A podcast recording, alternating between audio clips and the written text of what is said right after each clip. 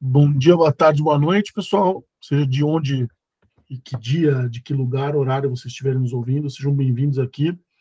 É, mais um episódio da nossa terceira temporada, terceira e modesta temporada, sem, sem grandes paranoias para continuar gravando, mas assim, sempre que aparece uma oportunidade e à vontade, a gente tem vindo aqui, mas colocando o chapéu de terceira temporada para parecer que a gente é profissional. Então, Hoje a gente está aqui, estou com o Adriano. Você quer dar um salve, Adriano? Salve, salve. É legal você, você falar isso de novo, da, de não ter grandes pessoas para gravar. Acho que depois a gente tem que fazer um gravar um podcast para contar as nossas dificuldades no percurso enquanto a gente tenta gravar os, Total. os episódios. Contar da gente também. Então, Boa. é isso. A gente tá aqui, estamos aqui com meu grande amigo Rodrigo Bravin Angela, né, que eu conhecia lá, alguns muitos quilos atrás, quando eu tinha muito mais cabelo, trabalhava no Dinamarca, fomos estagiários juntos ali, num período que é, é muito tenebroso para muita gente, mas foi muito divertido porque conheci muita gente legal, né, que eu guardo carinho especial até hoje, como, como é o Rodrigo, né? É, que aqui eu vou chamar de Rodrigo, vou chamar de Bravinho ou de Angela, que são os três as três alcunhas que ele é conhecido por aí.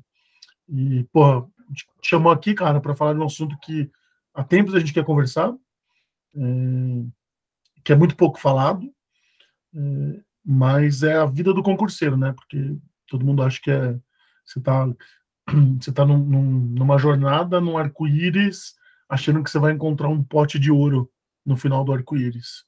E nem sempre é assim, né? Então a gente queria trocar ideia contigo e te perguntando já desde o começo, né? Tipo, quem é você? O que, que você faz? O que, que você fez? Para onde você quer ir?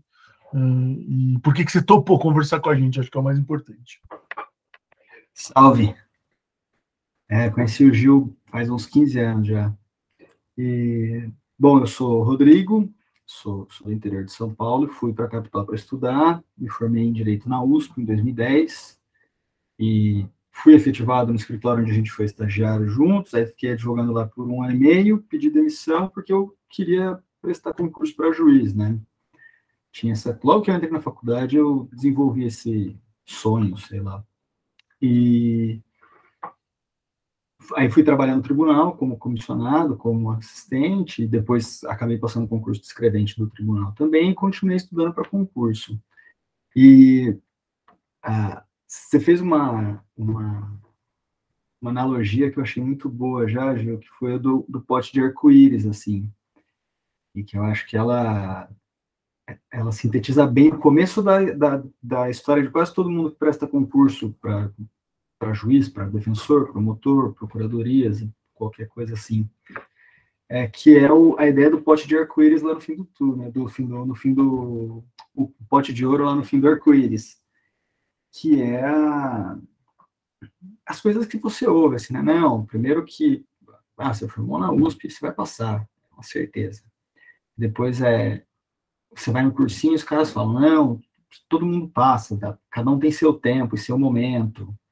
E aí o trajeto de um é diferente do trajeto só, do outro. Só não passa quem desiste, né? Só não passa quem desiste. E aí, cara, nisso seja praticamente proibir uma pessoa de não querer mais prestar o concurso, entendeu? Porque se ela não só não vai passar quem desiste, ela não pode desistir. E como você também a única possibilidade de deixar o, a vida de concurso seria a desistência. Você não pode simplesmente falar, puta, não tô mais afim, não é isso que eu quero para minha vida. Não, você desistiu, né? Tem essa, esse o peso dessa palavra que é a desistência, que está mais perto do fracasso do que de uma decisão que você possa tomar racionalmente, né? E mais ou menos essa é a minha, minha história do meu começo aí. Eu parei, comecei a estudar em 2012, que eu saí do, do, da advocacia e fui estudar. Eu fui para o tribunal, comecei a estudar, mas ainda bastante desorganizado e tal. Coisa ficou mais séria lá para 2014, 15. Você sempre fez cursinho, Rodrigo? Eu fiz cursinho, cara, eu, fiz, eu comecei fazendo um daqueles cursinhos que era o Descarance, né? Que a gente mandava umas remessas de material para estudar e tal, uma coisa antiquíssima, ele mandava pelo correio. Talvez muita gente que possa ouvir isso aqui não vai nem compreender que, que, que, que é correio, cara?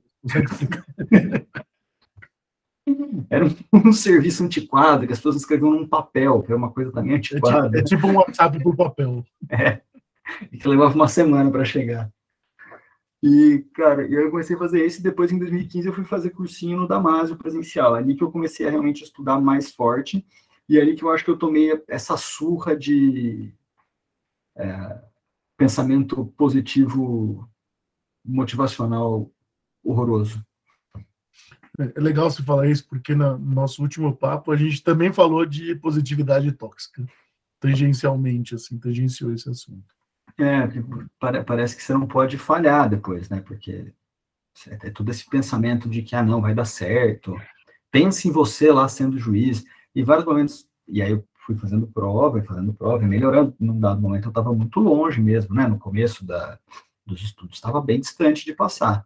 Aí chegou uma, uma época que eu estava assim, ficava por um ponto, dois pontos, não em todas as provas, mas uma ou outra. E aí você fica assim, cara, será que eu que não consigo porque eu sou sei lá. Eu pensava de tudo, se era isso, se eu não estava mentalizando direito, se eu não tinha colocado cristais suficientes na minha mesa, se eu tinha que ir mais na missa, entendeu? Que aí você começa a, a, a buscar as explicações mais aleatórias, assim, da, da coisa. E, e terminando a, a, resposta da sua pergunta, é porque eu quis falar com vocês, é porque justamente durante a pandemia eu entrei em uma baita crise existencial sobre o concurso e comecei a fazer terapia e logo no começo da terapia eu descobri que o que, o que rolava era que eu não queria ser juiz. E acho que foi eu não queria tanto que foi uma descoberta rápida assim, as primeiras sessões que eu comecei a falar disso essa coisa saiu de mim assim e dali em diante foi bem mais fácil é, lidar com essa esse essa virada de página, né, o fim desse capítulo da minha vida. Cara, é doido você falar isso, porque eu, eu Giovanni, nunca tinha escutado você falando disso, muito embora das últimas conversas que tangenciaram esse assunto também imaginei um pouco que fosse para esse lado. É... Mas, cara, é importante colocar, só para colocar em perspectiva também, chega do, do começo ao fim nessa descoberta aqui no, no, papo, mas posso falar um pouco da minha experiência também. É... Quando eu saí do interior de São Paulo, para estudar na faculdade, é, eu tinha certeza que eu não queria fazer concurso público. É, mas não que eu não queria ter uma carreira pública, uma carreira de funcionário público, porque é, se eu olhasse lá para trás para minha carreira, para o meu desenvolvimento como pessoa, como pessoa, eu acho que é, tinha muito a ver com, com a magistratura. Mas eu desde sempre quis fechar essa possibilidade por uma por uma coisa só, por medo de não passar na prova. Então, minha experiência ali no, na vida do vestibular foi nefasta emocionalmente falando, é, que me traumatizou a ponto de eu sequer cogitar a possibilidade de depender da minha vida profissional, é, de uma prova depender da minha vida profissional para sempre, sabe? Então, eu acho que eu me boicotei antes mesmo de tentar, sabe? E, e eu acho que tem muita gente na, pelo menos da minha geração, que, tal, que talvez tenha feito a mesma coisa, né? Cara, eu acho que sim. Ah, é porque, porque rola uma pressão também, assim, e aí é, esse trauma que você narrou do vestibular, eu acho que ele acontece com o concurseiro depois, né? Que é tudo a mesma coisa, no fim das contas, né? Você está ali fazendo uma prova que, de alguma forma, vai, vai encaminhar a sua vida para um lado ou para o outro, e e as pessoas começam a falar, né, pai, mãe, a tia, falar, ai, não, mas você é tão inteligente, você vai passar, com certeza. Mas, e você é tão, frases que, que, assim, que as pessoas falam, lógico, com a melhor das intenções, eu não tô, não tô criticando esse tipo de carinho, não, mas eles acabam te colocando numa, numa posição em que fica mais difícil ainda você aceitar que você não vai passar, né, e aí você perpetua Porque você não quer passar, né? Ou que você não quer passar, que talvez fosse meu. Não sei se meu caso desde o começo, não, não, não tenho essa certeza, mas o meu caso, depois de uma certa altura, era claramente isso, eu não queria passar, cara. E eu acho que eu me boicotava, assim, eu criava. É, coisas aconteciam comigo em véspera de prova, assim, sabe? Sei lá, eu passava uma semana inteira dormindo mal. Ou eu decidia correr uma quilometragem que eu nunca tinha corrido um dia antes da prova. E sei lá, que eu falava, não, Você é quebrado com. É, eu chegava arrebentado para fazer a prova. Tem, tem uma, uma história boa dessas, também de concurso para magistratura, de uma colega da minha, da minha sala, tive relacionamento muito muito próximo com ela em vários momentos, assim, a gente conversar sobre coisas da vida. E ela ela estava decidida a fazer concurso da magistratura, trabalhava no tribunal e começou a ir muito bem nas provas. É, e aí, chegando muito perto de passar, foi para a segunda fase do, do TJ São Paulo com uma nota super boa e conseguiu a proeza que acho que não tão poucas pessoas assim conseguem de simplesmente perder a prova no, no, no momento de fazer. É, errou o caminho, é, teve de tudo. É, se perdeu, se atrasou, confundiu horário, é, foi tudo errado. É, e depois de um tempo também foi, foi para terapia, é, e a conclusão dela também foi essa que, que você chegou, Rodrigo. Ela não queria ser juiz. Então ela se sabotou de todas as formas aí para não passar. Ela muito possivelmente se tivesse ido fazer a prova e, é, e seguisse o caminho que ela estava seguindo, ela talvez tivesse é, um problema ainda mais difícil para resolver, né? porque se você não querendo passar e não querendo ser juiz, depois você passa, você com certeza ia ter que lidar com toda essa pressão das pessoas te dizendo que você teria que ser juiz é, mesmo você não querendo ser juiz. Como assim é, você não quer ser juiz depois de ter passado no concurso? E, e, acho que a prática da magistratura às vezes acaba sendo bem, bem difícil e bem perversa. Já é difícil. Eu, eu ia citar aqui, só para quebrar o gelo, o teu conterrâneo Sérgio Moro, que abandonou a magistratura, né? E escutou isso também, né? Um monte de vezes, né? Como é que você largou a magistratura para ir trabalhar no governo? É, é, e, e, eu espero que a gente tenha aqui, Adriano, a oportunidade de conversar com o Eric Navarro, que é um, um juiz amigo meu, que vira e mexe ele fala que tem um plano para depois da magistratura e que esse plano, esse dia está chegando cada vez mais próximo. Ah, é, sem dúvida, eu acho que tem isso. E curioso você contar aí, Adriana, a história de que ela se boicotou no dia que ela chegou na segunda fase, porque olhando assim agora em perspectiva, eu também acho que eu comecei a fazer coisas mais mais assim absurdas, né, pré-prova, quando eu estava chegando mais perto, sabe? Quando a coisa começou a virar um troço mais concreto, assim que quando você, sei lá, o corte era 75 e eu fazia 60, não estava preocupado, mas aí na hora que eu comecei a ficar um ponto do corte, eu falei, opa. E aí é isso que você falou, se você passa, como é que você larga para trás? Você fala, ah, não, eu não quero mais ser juiz. E as pessoas vão falar, pô, mas é um salário ótimo, é um cargo com estabilidade, você tá maluco. Você... E, e, eu acho que também não deve ser fácil mesmo é, você resolver isso, né? Porque eu vou, vou deixar isso aqui. Porque, sem dúvida, é uma profissão que te traz uma série de confortos ali. Desconfortos também, mas te traz confortos, né? E, e o, o negócio do. Você falou uma coisa agora, Gil, do Eric, que, que ah, do, dos planos dele pós-magistratura, uhum. uma coisa que aconteceu comigo muito foi que eu condicionava muito a minha vida com, a, com o ingresso na magistratura, né? Então era e aí o que é muito curioso é que eu dizia sempre assim, ah, quando eu passar na magistratura, eu vou fazer então o mestrado. Quando eu passar na magistratura, eu vou ser pai. Quando eu passar na magistratura, eu vou comprar uma casa. E eu nunca dizia, quando eu passar na magistratura, eu vou ser juiz era quase como se fosse um pedágio que eu tinha que pagar para a vida, assim, sabe? Ó, eu vou poder fazer as coisas. Quase seu, quase seu karma na vida. Né? Quase o karma, exato, cara. Eu tinha, que, eu tinha que passar por todas essas. passar pela magistratura para poder ter o direito de gozar a vida do jeito que eu, que eu pretendia, assim. E eu acho que isso.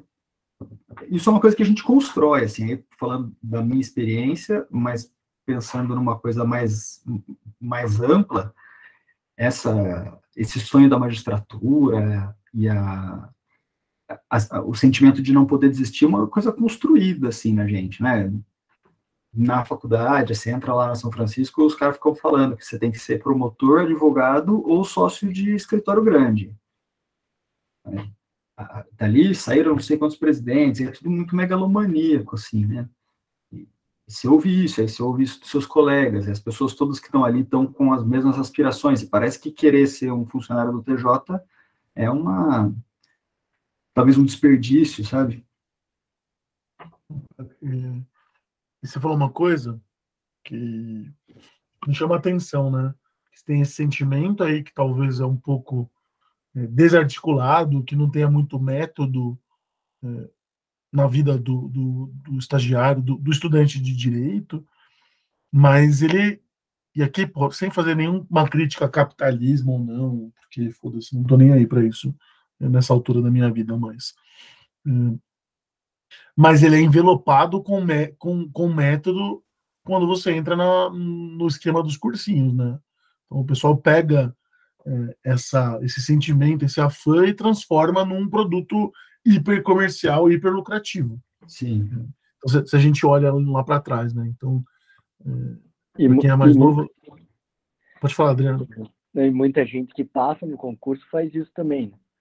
É, uhum. Passa, o concurso depois, passa no concurso depois começa a vender o método de passar no concurso. Uhum. A reproduzir o discurso. E se você olha, né, como era, como eram os cursinhos há 15 anos atrás. Você tinha os locais, e aí você teve o boom do LFG, né, do Luiz Flávio Gomes, professor falecido já, é, com o estudo EAD via satélite. E o cara tinha uma capilaridade né? gigantesca, né? Sim. E, e, aí, depois da. Aí veio o Renato Saraiva e começou a fazer o curso por streaming na internet. E aí acabou com o LFG. Então você tem um ciclo de, de, de mercados e sucessões que, que, de, de, produtos no mercado que vão é, vendendo o sonho, é, lastreando o modelo de negócio no sonho. É, hoje você tem, é, no lugar dos Renato Saraivas por streaming, você tem os cursos na Hotmart, que nem o Adriano estava falando. Todo mundo vira vendedor da fórmula mágica é, de passar no concurso da defensoria. E, não que isso seja ruim, porque no final do dia a prova tem um método e uma fórmula. E, e você tem que aprender, você não tem que aprender a ser um bom juiz, tem que aprender a passar na prova da magistratura. É, e o treino te leva a saber passar na prova da magistratura é, é, de forma sistemática, né? não que as subjetividades consigam ser extraídas dessa equação, mas você tem uma máquina de moer gente de fazer dinheiro, que são a, a, o mecanismo de passar em concurso público. Tem uma fórmula, né? Sim, ou pelo menos é, se vende essa fórmula. E, e ela vem, o que você falou é perfeito, ela vem empacotada no, no, na embalagem do sonho, né? Do, ah, isso aqui é para você realizar seus sonhos da sua vida, de ser um promotor, um defensor. E, e você tá, estando lá dentro do cursinho, você fica é, muito ah, muito mexido com essas palavras mesmo, assim. E, e, e, você tá lá, contaminado, isso. E, e, você tá lá, por exemplo, eu fiz cursinho lá no Damásio presencial, né? E você tá lá, cara, assim, eu ia pro TJ, as pessoas com quem eu almoçava ali eram meus amigos que prestavam concurso também, que ou estavam fazendo cursinho lá, ou estavam fazendo em algum outro lugar. Saí de lá e à noite encontrava a galera que estava fazendo cursinho. No horário que eu tinha vago de manhã, eu ia lá estudar, que quem estava lá nas cabines era a galera que estava fazendo curso, estudando para concurso também. Então, todo mundo fica nessa mesma frequência, assim, sabe? Vibrando igual.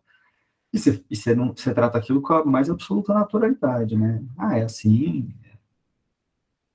Eu vou. E, e, e faz parte do marketing também. Não tem como professor de cursinho chegar e falar assim: olha, gente, é o seguinte, vocês podem se esforçar bastante, mas a prova da magistratura aqui tem 22 mil candidatos e vão passar só 150, tá bom? Não dá, não dá né? Não dá, ele não vai vender nada, assim.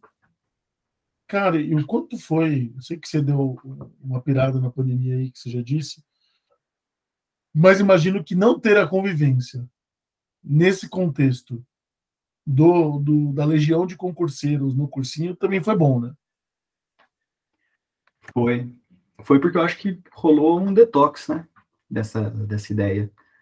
E tanto que quando as provas voltaram, quando acabou, né? Ficou, ficou um ano e meio sem prova, mais ou menos. E quando as provas voltaram, e eu fui fazer minha primeira prova, que foi do TJ Paraná, eu acho, eu lembro bem da sensação de chegar lá na frente da faculdade que eu ia fazer, ficar esperando, e começar a chegar a galera da prova, fazendo a prova assim, e eu, eu comecei a ficar com uma certa. uma raiva daquelas pessoas, cara. É isso, assim, eu sentia raiva. Aí colou um grupo de jovens ali na minha frente que começou a discutir que se eles estavam tomando não sei qual remédio para atenção e outro para outro remédio, e quantas vezes no dia que tomavam, na semana. E, cara, eu comecei a ficar nervoso, porque eu falei, cara, não, eu não sou mais essas pessoas, eu não tô mais nisso aqui, assim, é essa coisa que eu falei, né, de você estar tá ali e todo mundo vibrando junto, a minha frequência mudou. Na hora que eu voltei lá, eu tava dissonante com a galera. E aquilo foi o meu primeiro choque, assim, que eu falei, pô, isso aqui tá, tá errado, não tá legal. Mas eu já tava na terapia nesse momento. Bom, Adriano, eu tô falando aqui, mas você me interrompe, cara, quando você quiser. Hum, você tocou num ponto aqui que a gente falou pouco ao longo dos episódios, é, do uso de drogas, de, de, de droga, de drogas para conter sintomas de doenças. É, o quantas pessoas usam é, Venvance, Ritalina, drogas de performance para fazer as provas? Será que tem uma cultura que, que leva isso é, a ferro e fogo? Gil, a gente falou pouco, mas essa é uma das origens também do nosso, do nosso podcast, né? É, teve a, a, questão do, da ideia do Atrás da Raquete, lá do blog e tal, mas teve também o teu texto, que na verdade foi o motivo pelo qual eu fui conversar com você, o teu texto em reação a, a, a aqueles posts lá da as pessoas postando foto de medicamento, né? É, nos de advocacia. A gente nunca falou abertamente, mas isso é a razão da gente estar aqui hoje, com certeza. É, eu lembro desse texto aí, foi, foi legal. E, cara, eu acho que tem uma cultura forte de, de uso desse tipo de droga, né? De Ritalina, Vinvance, nem sei que outro tem. Tem uma outra também que o pessoal usa bastante. E tem, tem porque, assim, eu, eu não, não usei essas drogas nenhuma vez. Embora tenha tido vontade em alguns momentos, mas eu fiquei com medo. Mas a. Não, eu mesmo até resgatei hoje aqui uma mensagem que eu te mandei em 2018 falando Sim. das drogas. Fala, porra, você tem que usar essa porcaria, vou te ajudar pra caralho. E, cara, que a galera. Tá... E, e, assim, e nesse momento, em 2018, eu tava, tava meio querendo. Falei assim, ah, cara, vou tomar isso aí. Por que que acontece? Você chega lá para estudar, né? Eu ia pra biblioteca, ou eu ia lá nas cabines. Pô, tinha um cara de cabeça baixa às 7 horas da manhã. Aí eu ficava lá, estudava e tal, quando dava umas 11 eu ia pro TJ, e trabalhava o dia inteiro, 7 horas da noite eu voltava para lá, o cara tava lá ainda. Como é que eu vou competir com esse cara?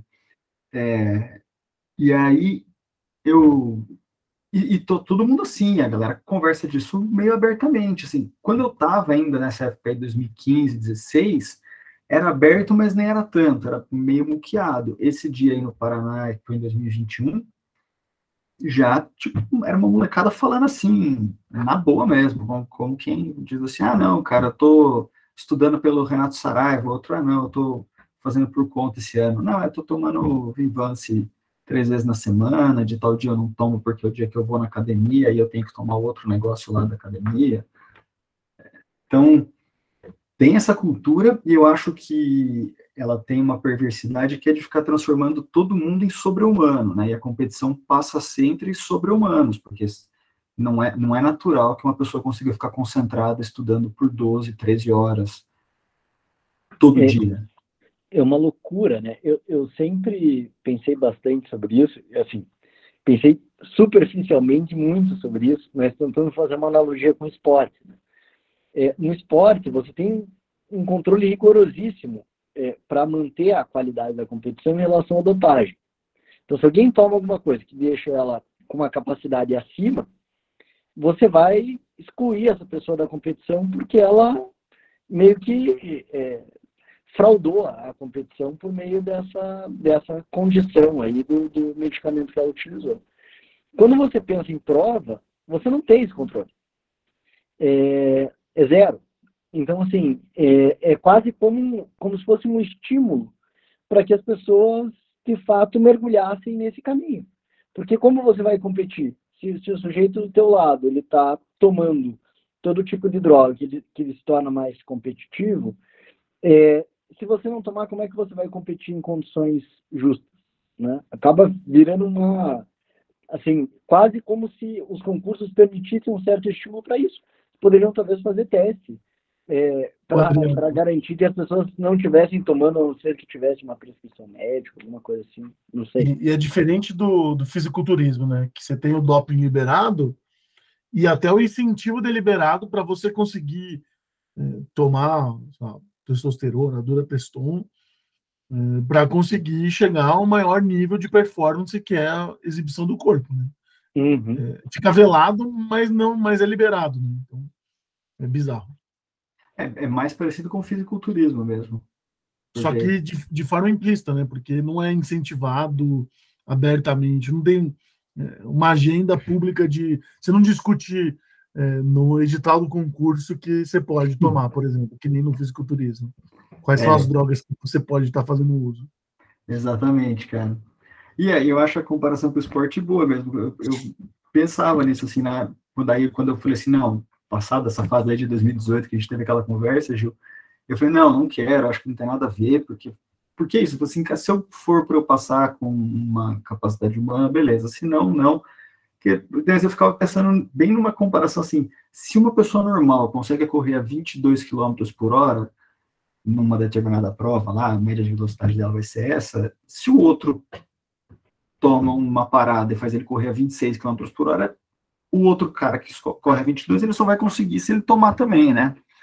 E aí todo mundo vai tomando cada vez mais, e cada vez mais. E assim, aí chega uma hora que não basta você estudar, porque não vai ter vaga para todo mundo, não vai passar todo mundo. Isso é, é certo, apesar dos caras falarem que todo mundo vai passar, não, não vai. E aí chega uma hora que, se assim, estudar 12 horas por dia já não é mais suficiente, então o cara tem que estudar 16. E quando não for mais suficiente estudar 16 horas, tiver uma, uma, uma turma estudando 18, aí a gente vai estudar 18 horas por dia, vai achar que isso é normal e que a gente quer selecionar juiz desse jeito, é uma, é uma maluquice. É surreal, né? E, em relação à questão do medicamento, também tem outro lado, né? Tem gente que realmente precisa desses medicamentos. E essa pessoa, ela nunca vai conseguir competir, né? Porque ela precisa do medicamento para estar tá funcionando. Exato, ele já está num déficit de, o, de atenção, de qualquer coisa isso. assim. Né? O medicamento é para isso, né?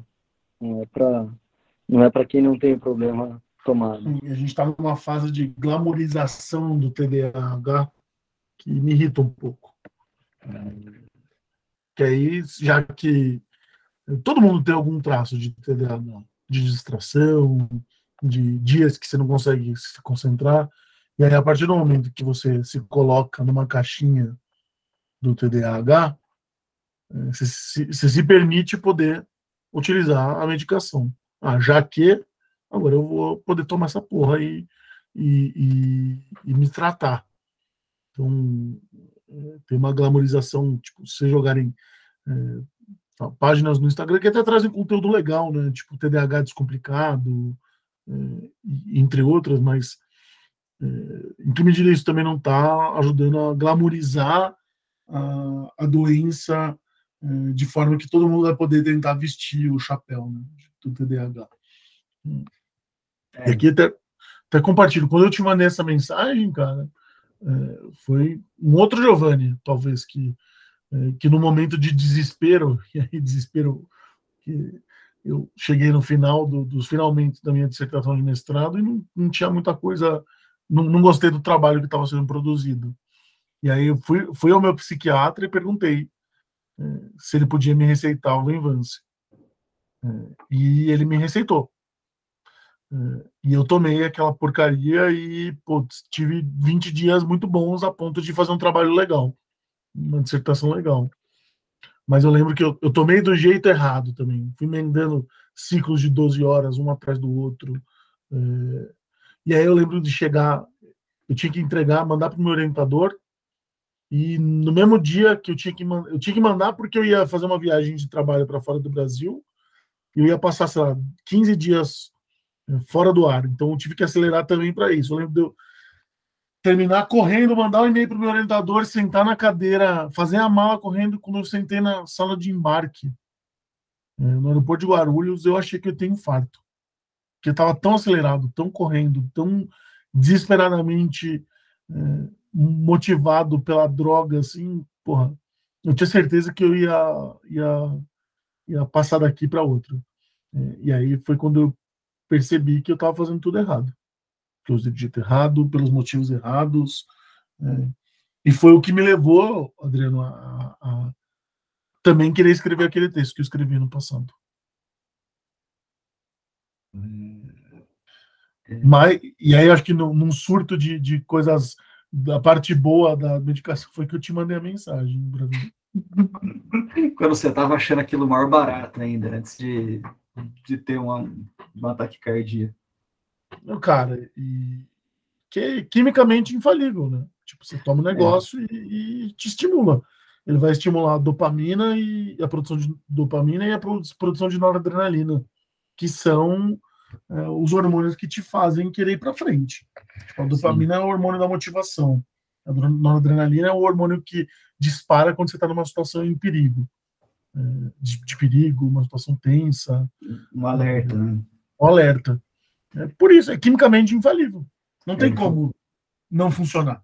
É, ele está lá para isso e a, a, ciência evoluiu o suficiente para acertar as dosagens ali da, de como você controla isso dentro de ciclos de 12 horas, né? E agora você imagina, cara, você passa 12 horas, para quem não tem um problema de, de déficit de atenção, uma, ou uma deficiência de noradrenalina, você passa 12 horas em estado de alerta. É, é puxado demais. E, ah, e eu acho que tem uma glamorização, você falou da glamorização do, da doença, e tem a glamorização também do fazer muito, sabe? Um pouco daquilo lá, daquele texto que você escreveu, quando você, você, você postou lá, eu lembrei muito desse negócio do cursinho. Porque se, por um lado, nos escritórios de advocacia se glamoriza varar à noite, ah, é o fulano que trabalha até as 10 horas todo dia e vem no sábado, isso aqui é da hora, isso aqui é o bom advogado. No curso, no, no ambiente de, de concurso, tem muito negócio assim, ah, eu estou conseguindo estudar 10 horas por dia. Nossa, foi muito bom, eu tirei três meses de férias e estudei das 8 da, da, das 8 da manhã até as 10 da noite todo dia, só parava para almoçar e tomar um lanche à tarde. E a galera acha bonito isso, assim. Não é muito saudável, né? Mas se a competição é essa, você tem que competir assim. E aí as coisas vão, vão ficando. Como, como furar a bolha? Como furar a bolha? Não sei, bicho. Acho como você está essa... fazendo para furar a bolha? A minha bolha, como eu furei, eu percebi que eu estava ficando muito triste, muito irritado e que estudar para mim era uma, era uma atividade insuportável. E, e que nunca foi assim, eu gosto de estudar e estava sendo horrível. E aí eu percebi que as coisas não estavam legais, eu estava sendo muito ríspido em tudo que eu ia fazer, as respostas que eu dava, nas minhas relações. E aí eu decidi fazer a, a terapia. E acho que fazer terapia foi essencial para eu conseguir entender o que estava acontecendo e principalmente conseguir verbalizar essas coisas. Mas isso veio de você ou alguém do teu ambiente externo chegou a te dizer, falar?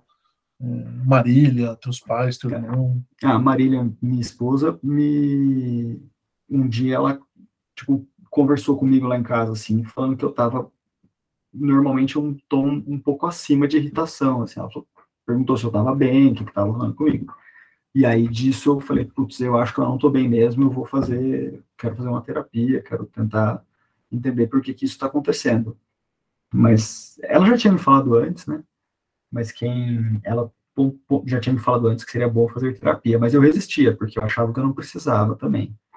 Achava que que eu tá, que eu estava ótimo. E... Foi, foi a tua primeira vez fazendo terapia ou não? Foi, e aí, depois desse dia que ela me, me cutucou, né, me provocou para eu pensar, dar uma olhadinha mais para mim, eu decidi fazer terapia. Cara, e aqui acho que quando você entra na jornada do concurso, é, o sonho deixa de ser seu, né? A tua esposa vai viver teu sonho, teus pais, tua mãe, teu irmão. É, como que a tua família recebeu esse ponto de interrogação na sua vida? Ou ponto de exclamação na sua vida? É, eu ia falar que era mais uma exclamação do que interrogação. É, cara, eles receberam muito bem e eu tinha muito medo, justamente porque o sonho não é mais meu, né? Embora tem, quando você falou isso, me ocorreu uma coisa que é o sonho não, não é só mais seu, mas só você carrega ele. Não tem como você pedir para sua esposa estudar com você. Tipo, as pessoas podem dar outros suportes, mas a, a, aquela coisa acontecer depende de você. Isso é, é um peso bem ruim. E eu tinha medo de falar para eles que eu ia que eu ia parar, porque eu acho que também passava por eu ter sido eu era o, o filho estudioso, nerd, então talvez eu quisesse provar para eles que eu conseguia passar num concurso difícil. E eu tive muito medo, e eles reagiram muito bem, assim, eles falaram, ah, que legal que você é, que você está tá bem, está feliz com isso, foi todo. Eles, pô, que ótimo, que beleza, manda ver, você tem uma vida ótima já. E pronto, para eles foi tranquilo, assim, pelo menos, né, da boca para fora, não sei se eles tiveram suas próprias crises, mas a recepção foi boa, melhor do que eu esperava. Eu esperava legal. mais questionamentos. Bom, legal demais. Cara, aqui eu vou já chegando ao fim. É, não sei se quer fazer alguma, alguma consideração, alguma pergunta mais.